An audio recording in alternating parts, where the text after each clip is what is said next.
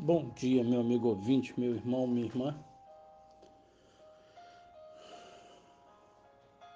Hoje eu quero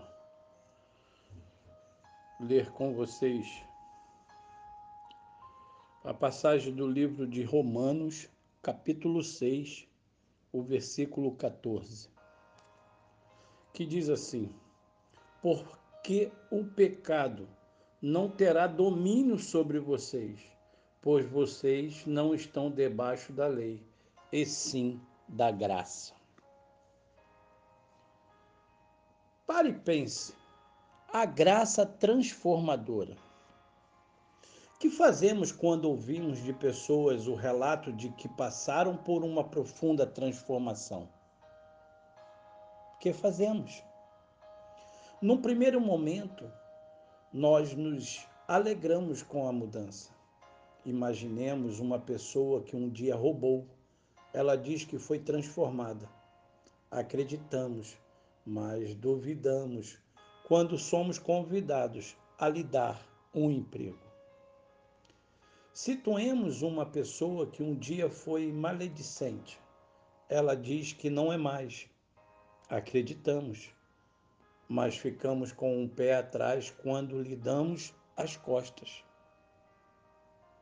No fundo, não cremos que as pessoas mudem. No entanto, temos dificuldades em aceitar o preconceito contra nós quando afirmamos ter mudado.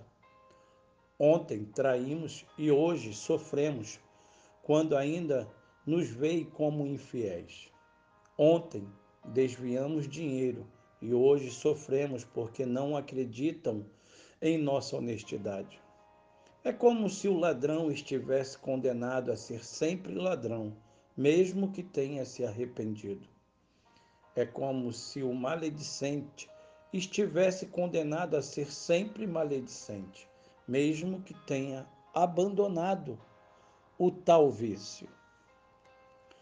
Quando agimos assim, com o nosso olhar embrutecido, estimulamos o ex-ladrão a se tornar ex ex-ladrão, e o maledicente a ex-ex-maledicente.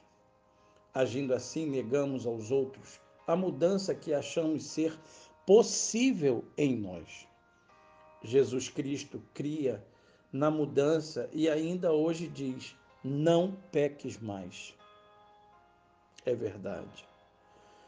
Como nosso Mestre, devemos afirmar o poder da graça de Deus nas vidas das pessoas, assim como em nossas vidas. A graça não é uma pequena oração que você recita antes de receber uma refeição. É uma maneira de viver. A lei me diz o quão torto eu sou. A graça vem e me endireita. É, meu amigo, a palavra do Senhor ainda confirma que a graça do Pai, sim, como o próprio Senhor diz: a minha graça te basta, o meu poder se aperfeiçoa na fraqueza. Meu amigo, meu irmão, receba a graça do Senhor a misericórdia do Senhor se renova sobre nossas vidas a cada manhã. Mas a sua graça, essa graça, nos basta. Sim, nos basta. Então, que Deus te abençoe, que Deus te ajude.